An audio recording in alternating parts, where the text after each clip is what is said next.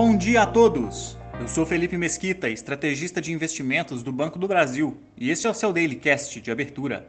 Hoje é segunda-feira, dia 30 de janeiro de 2023, e investidores aguardam semana repleta de decisões de política monetária pelo mundo, além de dados setoriais chineses. Nos Estados Unidos, os índices acionários subiram após dados finais de inflação ao consumidor medidos pelo PCE confirmarem uma leve elevação de 0,1% no número cheio, dando força à aposta de uma redução do ritmo de elevação de juros para 0,25% na próxima reunião do Federal Reserve, que acontece na quarta-feira.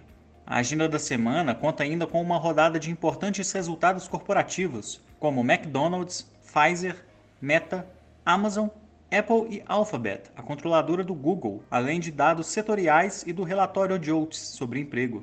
As bolsas asiáticas fecharam em alta na volta dos negócios na China após as comemorações do Ano Novo Lunar.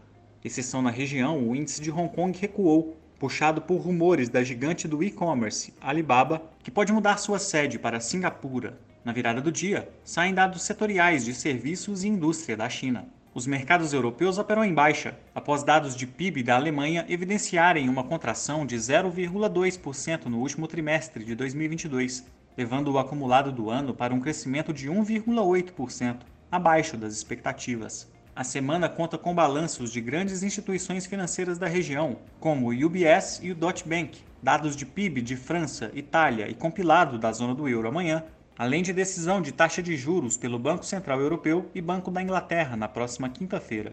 No Brasil, o dólar vinha de fechamentos negativos ao longo de toda a semana, mas apresentou comportamento diferente na sexta-feira, subindo 0,74% e terminando cotado a R$ 5,11.